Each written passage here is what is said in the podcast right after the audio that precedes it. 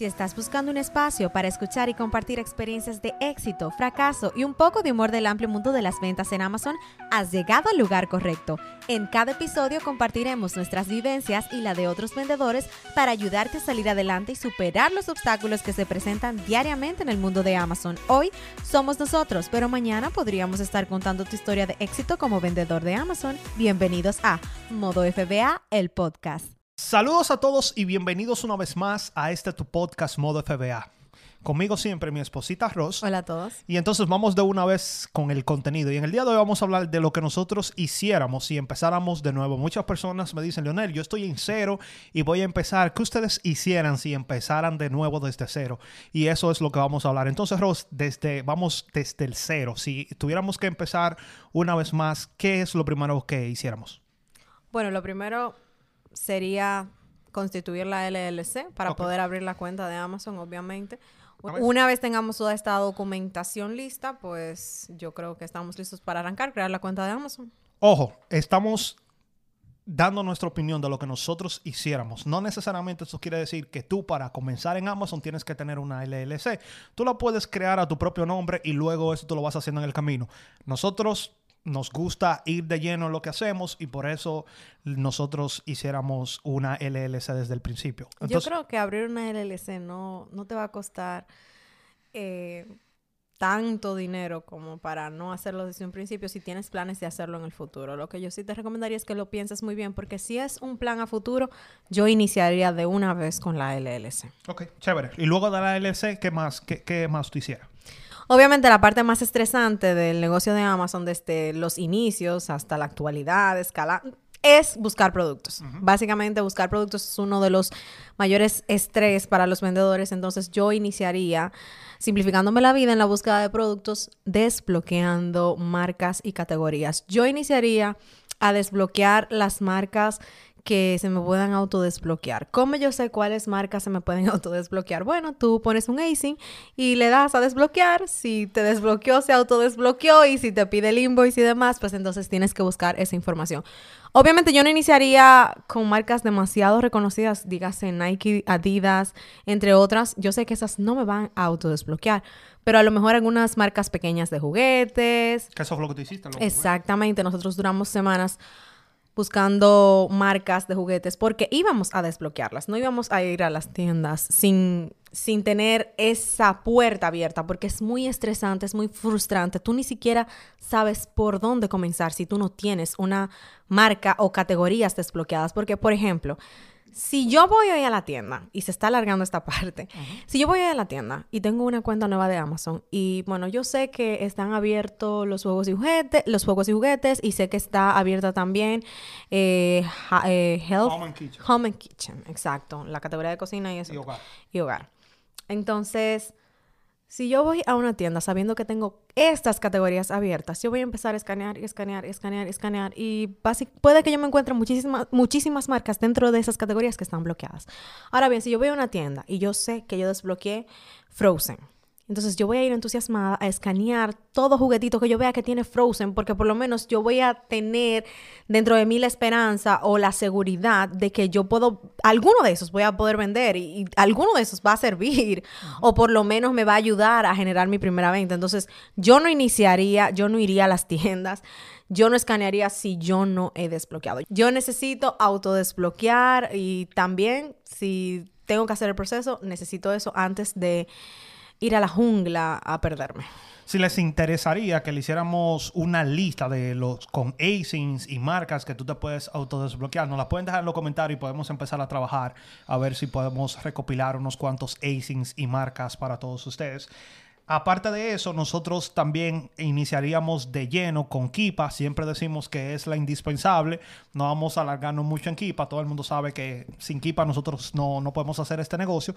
Y aparte de Kipa, aquí es lo que nosotros hiciéramos es que empezaríamos también con Inventory Lab. Ross, tú eres la que te encargas mm, en hacer los batch, los, los envíos. ¿Por qué tú iniciarías con Inventory Lab por encima de, de Amazon Seller Central sabiendo que Inventory Lab cuesta 69 dólares mensuales? Bueno, yo lo haría principalmente por la seguridad que me va a dar a la hora de crear el batch. Crear un batch en Inventory Lab es mucho más sencillo que hacerlo en Seller Central. In- incluso en la nueva plataforma que hizo Seller Central. Esa es una de las mayores dificultades de aprender a utilizar algunas de las herramientas que tiene Seller Central. Ellos viven actualizando, ellos viven haciendo cambios, por eso incluso hay extensiones que a veces nos dejan de funcionar, nos pasó con la de la Rolo.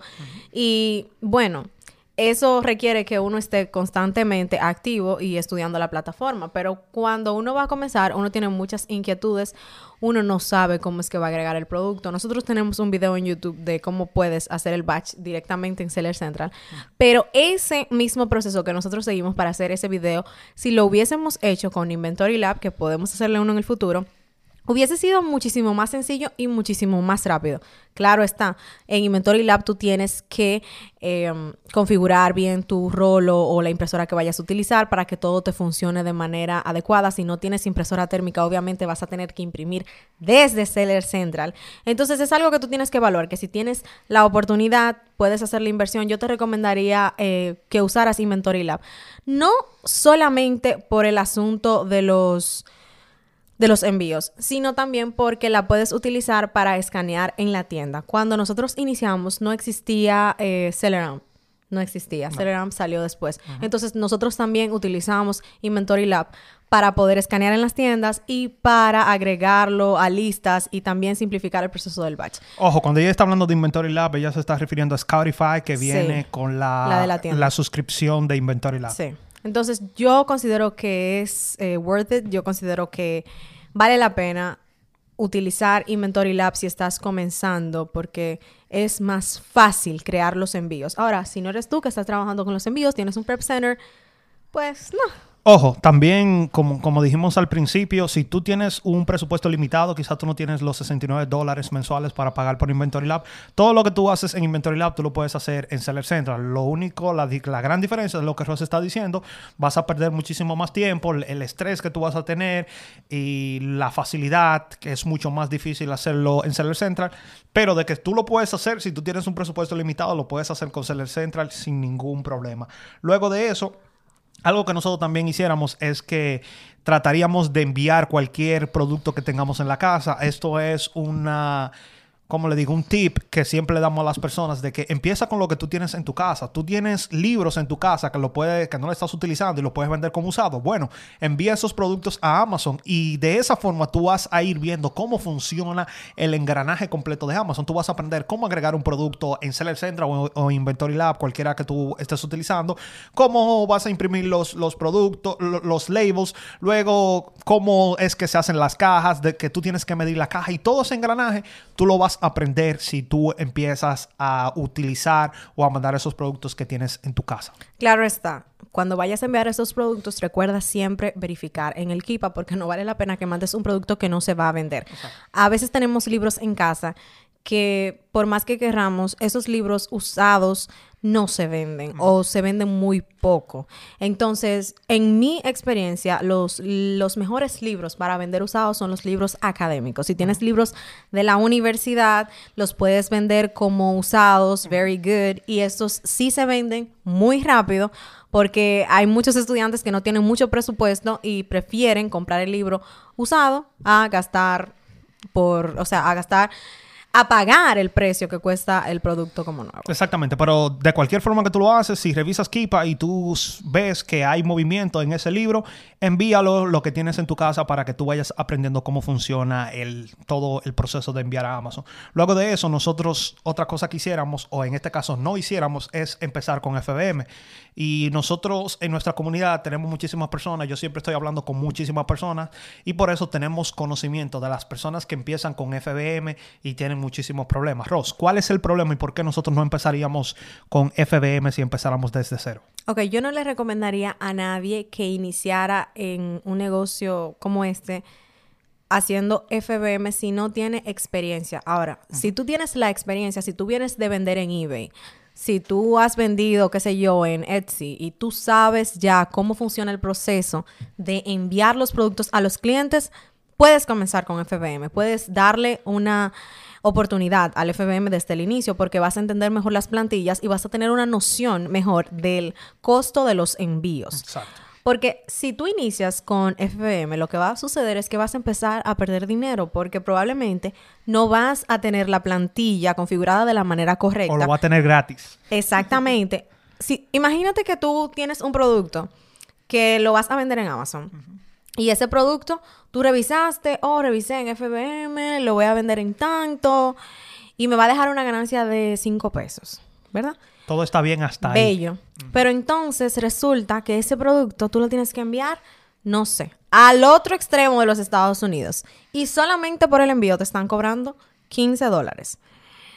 Y a lo mejor la alegría. en tu plantilla, a lo mejor en tu plantilla no sé, los cálculos no estaban muy bien o a lo mejor de esos 5 pesos incluso te va a tocar descontar los 15, los 15, perdón. Y hay personas incluso que han tenido que pagar el envío, han perdido incluso del dinero que invirtieron, porque es que es muy difícil. O sea, por ejemplo, nosotros cuando empezamos a hacer FBM, iniciamos con un producto que no era muy pesado, eran unos fideos chinos, porque nosotros vendíamos mucho grocery. Y ahí nosotros fuimos tomándole como el ritmo a hacer los envíos a los clientes, porque nosotros no sabíamos. Y por lo general nosotros nos cobran eh, hasta 8 dólares por hacer un envío a veces de, un producto que, que pesa 6.5 libras más o menos. Pero ya nosotros tenemos la experiencia. Otra cosa que nos pasó, nosotros no sabíamos, no sé si esto es conocimiento general, pero nosotros no sabíamos que las cajas que se utilizan para UPS, no, USPS, el, el postal, el, servicio, postal de, aquí de, los, Estados, Unidos. Ellos tienen diferentes cajas, tienen flat rate, tienen priority mail. Sí, eh, todo eso. Nosotros no sabíamos que si nosotros no estábamos pagando por priority mail, no podíamos ni siquiera utilizar la caja. Y con todo eso hay que tener cuidado, porque, por ejemplo, a lo mejor en algún establecimiento, o si tú se lo entregas al chofer de, al, del, al chofer del, del postal office, a lo mejor él te lo deje pasar, pero eso también te puede traer problemas en el futuro si ellos se dan cuenta de que tú estás violentando eso, entre otros. Entonces, hay que entender muchas cosas para poder hacer FBM. Entonces, por eso yo no recomiendo que una persona que no tenga experiencia haciéndolo desde otra plataforma lo haga desde el inicio. Y es bueno también que cuando inicies a hacer FBM, lo hagas con productos que no sean muy pesados, para que le vayas cogiendo el piso.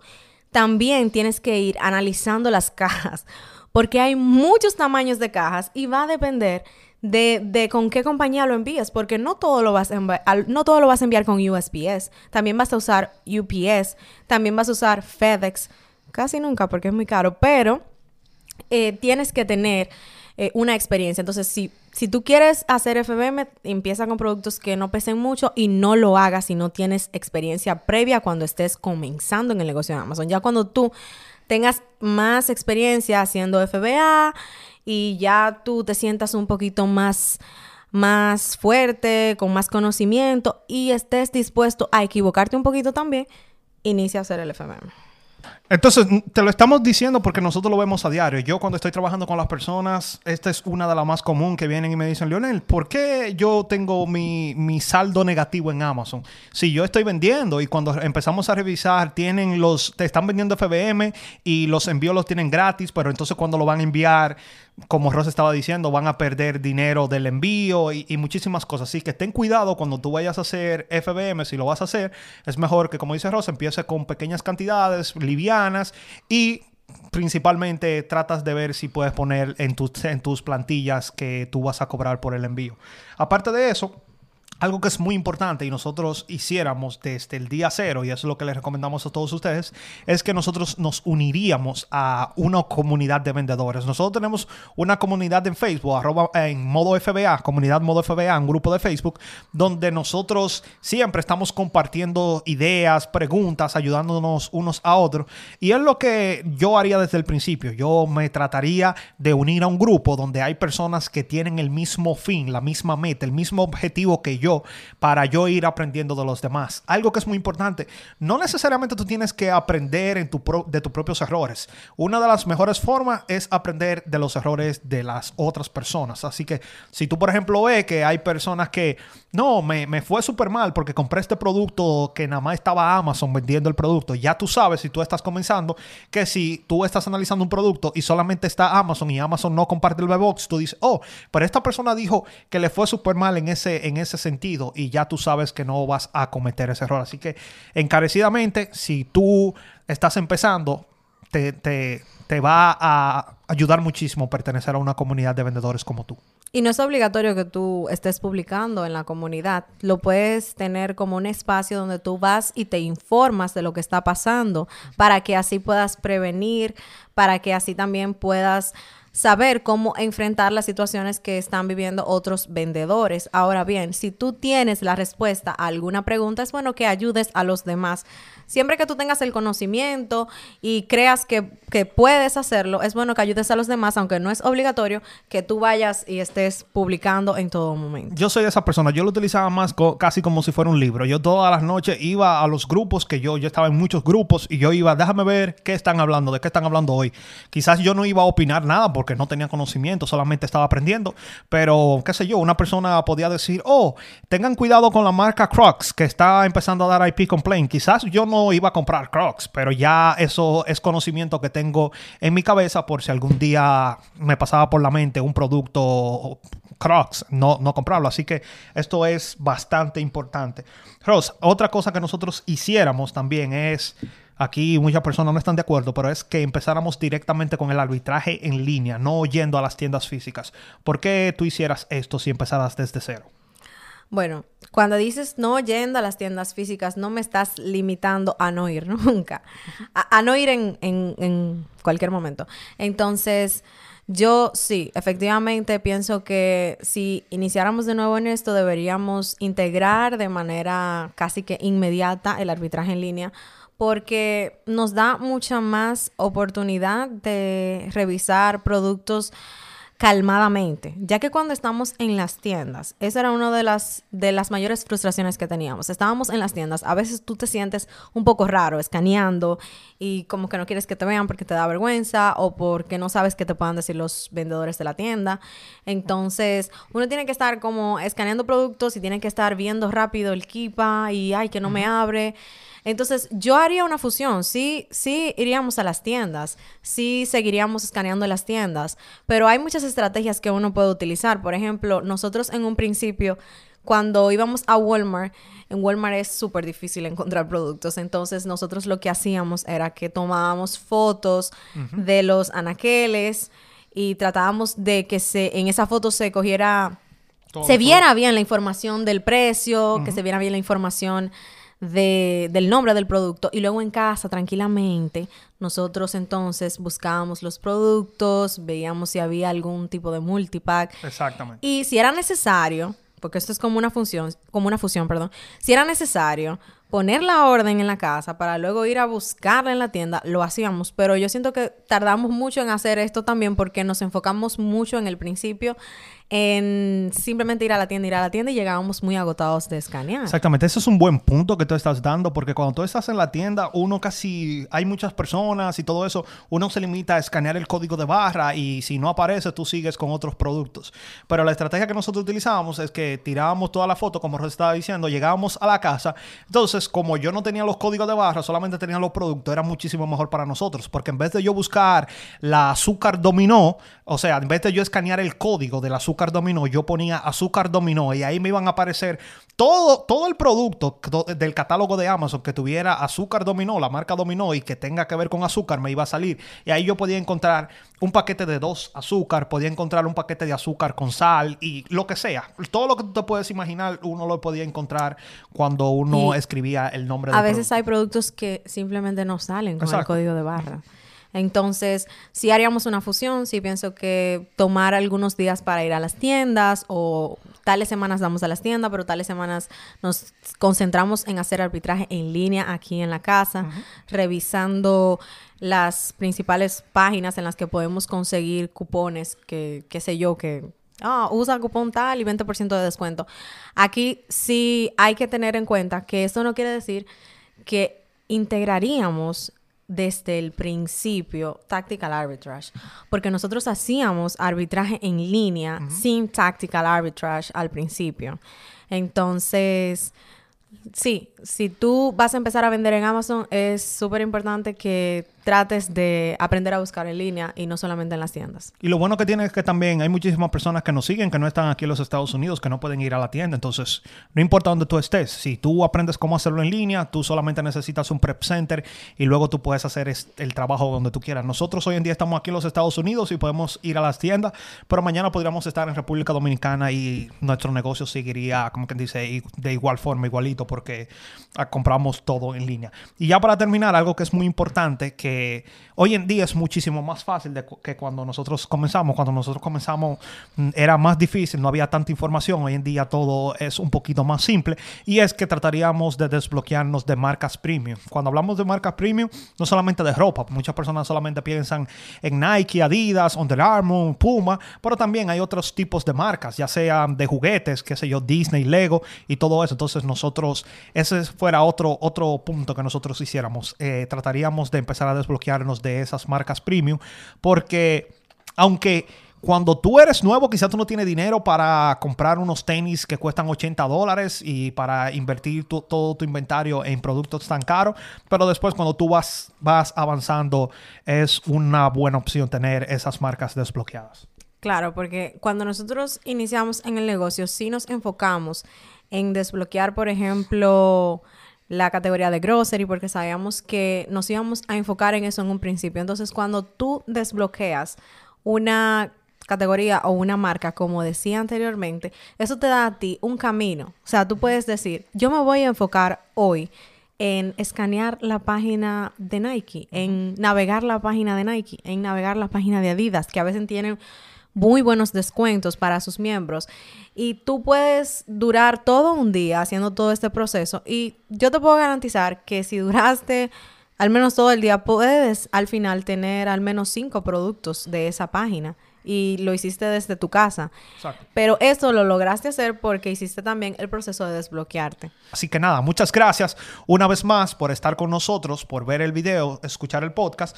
Quédate con nosotros la semana que viene porque en la semana que viene vamos a hablar de un tema que te va a interesar mucho porque todos sabemos que el, el back to school, de vuelta a clases, está cerca y nosotros te vamos a compartir cómo nosotros personalmente nos estamos preparando para esta temporada del back to school. Así que si te interesa, quédate con nosotros y nos vemos en una próxima. Bye. Chao.